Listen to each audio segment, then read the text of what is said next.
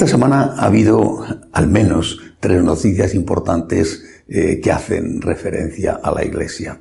La primera, los ataques contra San Juan Pablo II a raíz del informe McCarrick. La segunda, una vez más, los alemanes reclaman el sacerdocio femenino. Y la tercera, que el cardenal Becho ha decidido defenderse y su abogado defensor ha dicho cosas que, pueden tener eh, consecuencias a medio o a largo plazo. Vamos a verlas una a una. En el informe sobre el cardenal McCarrick, el Vaticano decía que San Juan Pablo II fue engañado y que por eso nombró a McCarrick arzobispo de Washington y después le nombró cardenal. Bueno, pues aprovechándose de esto, eh, la revista de la izquierda eclesiástica norteamericana, eh, The National Catholic Reporter, ha dicho, ha pedido a los obispos norteamericanos que no se celebre en ese país la memoria litúrgica de San Juan Pablo II. Y el periódico de izquierda referente para todo el mundo, The New York Times, ha acusado al Vaticano de haber actuado con precipitación, sin hacer los estudios suficientes a la hora de canonizar al Papa polaco. En defensa del pontífice ha salido la Universidad Católica de Lublin, donde, donde Boitila dio clases como profesor de filosofía. Ha dicho que, que esos argumentos no tienen consistencia, esas acusaciones no tienen una base, porque efectivamente eh, el Papa, el Papa Juan Pablo II fue engañado.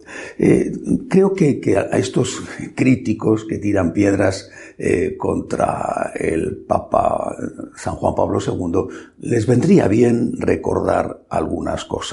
Quizá eh, no fue engañado San Juan Pablo II solo en el nombramiento de McCarrick, porque en el mismo consistorio, año 2001, en que se nombró a McCarrick, se nombró cardenal a McCarrick, faltaban solo cuatro años para su muerte, es decir, ya estábamos en la última etapa con una salud ciertamente deteriorada o incluso muy deteriorada, en ese mismo consistorio fueron nombrados cardenales algunos personajes que son claramente representantes de la izquierda más radical dentro de la Iglesia. Por ejemplo, Walter Kasper, alemán.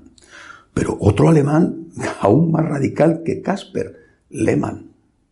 Y luego gente como mm, el cardenal Policarpo de Lisboa, también radical, Humes, el brasileño, también muy radical, el propio Díaz de Bombay, también muy radical.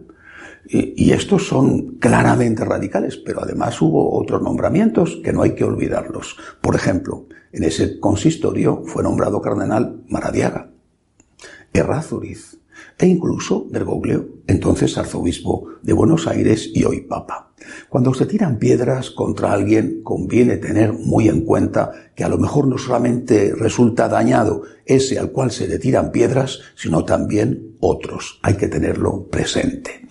En segundo lugar, los alemanes. Cuando leo algo de lo que está pasando allí, me acuerdo siempre de aquel libro del poeta Miguel Hernández, El rayo que no cesa, porque esto es el rayo que no cesa. En este caso ha sido el presidente de las asociaciones de laicos católicos alemanes, Mark Finks, que ha, ha dicho, así como si fuera un profeta, ¿verdad? Un profeta de desventuras, eh, de calamidades, ha dicho, o se aprueba el sacerdocio femenino y se da permiso a los sacerdotes para que se casen o la iglesia se hunde.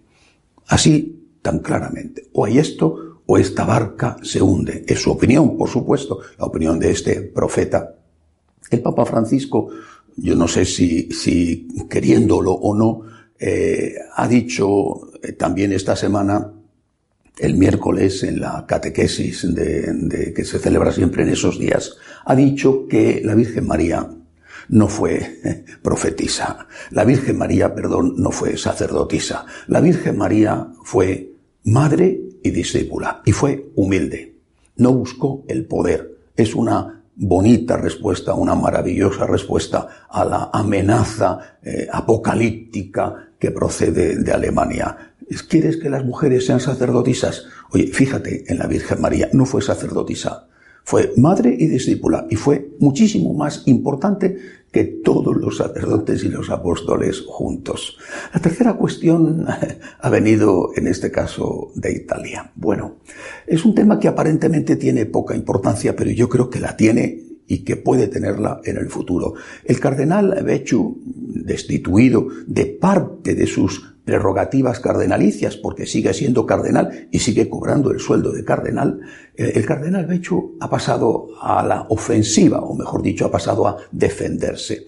Ha nombrado un abogado defensor y ha acusado al periódico que publicó las acusaciones contra él, las acusaciones de corrupción económica, le ha acusado de falsedad. Ha aportado, el abogado defensor, ha aportado las pruebas que, eh, desmienten cada una de esas acusaciones. Bien, esto va a provocar, naturalmente, porque es una denuncia contra un periódico, ganará o no ganará eh, la batalla el cardenal Becho, es difícil ganarle a un periódico, pero esto va a provocar un juicio porque eso es lo que busca sobre todo el cardenal. Él quiere ser juzgado, él tiene derecho, lo he dicho siempre, él tiene derecho como cualquiera, tiene derecho a la legítima defensa. Condenar a una persona sin que sea juzgada es retrotraerse a tiempos muy anteriores al imperio romano. Es decir, si no tenemos el imperio de la ley para todos, lo que tenemos es otra cosa y estamos todos perdidos. Bien, el cardenal ha movido ficha, su abogado defensor ha acusado al periódico y va a haber un juicio. Hasta ahí, bueno, nos afecta solo relativamente, pero pero el abogado defensor ha dicho una cosa muy importante. Ha dicho, debido a esas acusaciones que son falsas según el abogado defensor, habrá que demostrarlo, debido a esas acusaciones supuestamente falsas, el Papa destituyó al cardenal Becho de su posibilidad de entrar en un conclave, en un futuro conclave. Y ha dicho, si esto no se resuelve, el próximo Papa podrá ser considerado ilegítimo, porque uno de los que tenían que haber entrado en ese conclave con derecho a entrar, el cardenal Becho, y con derecho no solo a votar, sino a ser votado, no ha podido entrar debido a una acusación falsa. La situación es realmente seria.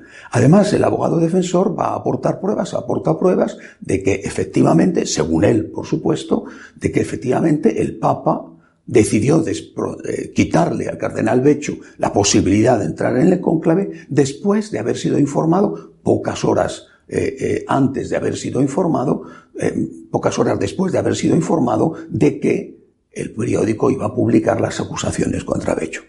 Al día siguiente de que él fuera destituido fue cuando el periódico publicó esas acusaciones y, según el abogado defensor, el Papa recibió la información que iba a publicar el periódico al día siguiente y se adelantó a que apareciera esa publicación destituyendo a Bello. Repito, son palabras del abogado defensor que habrá que eh, demostrar. Se irá a un juicio. Pero el tema queda ahí. Ya se ha dicho, el próximo papa puede ser ilegítimo, puede ser. No estoy diciendo que lo sea, pero el abogado defensor de Bechu ha dicho, el próximo papa puede ser ilegítimo si mi defendido no puede entrar en el cónclave debido a que ha sido desposeído de sus derechos, de sus derechos a ser votado y a votar de una manera injusta porque es inocente. Esto puede parecer sin importancia, pero hay que aclararlo. Hay que aclararlo porque si no se aclara, sea quien sea el próximo papa, pues los que, entre comillas, pierdan, los que no estén contentos, pueden agarrarse a este argumento para no reconocer la legitimidad del próximo pontífice. Yo no sé cuál va a ser. No sé si va a ser de izquierda, va a ser de derecha, va a ser de centro. No tengo ni idea. Pero sí sé que habrá algunos que estén muy contentos y otros que no lo estén. Y es probable que si esto no se resuelve, esos que no estén contentos digan, este conclave no era válido y por lo tanto esta elección no es legítima. Esto es una bomba.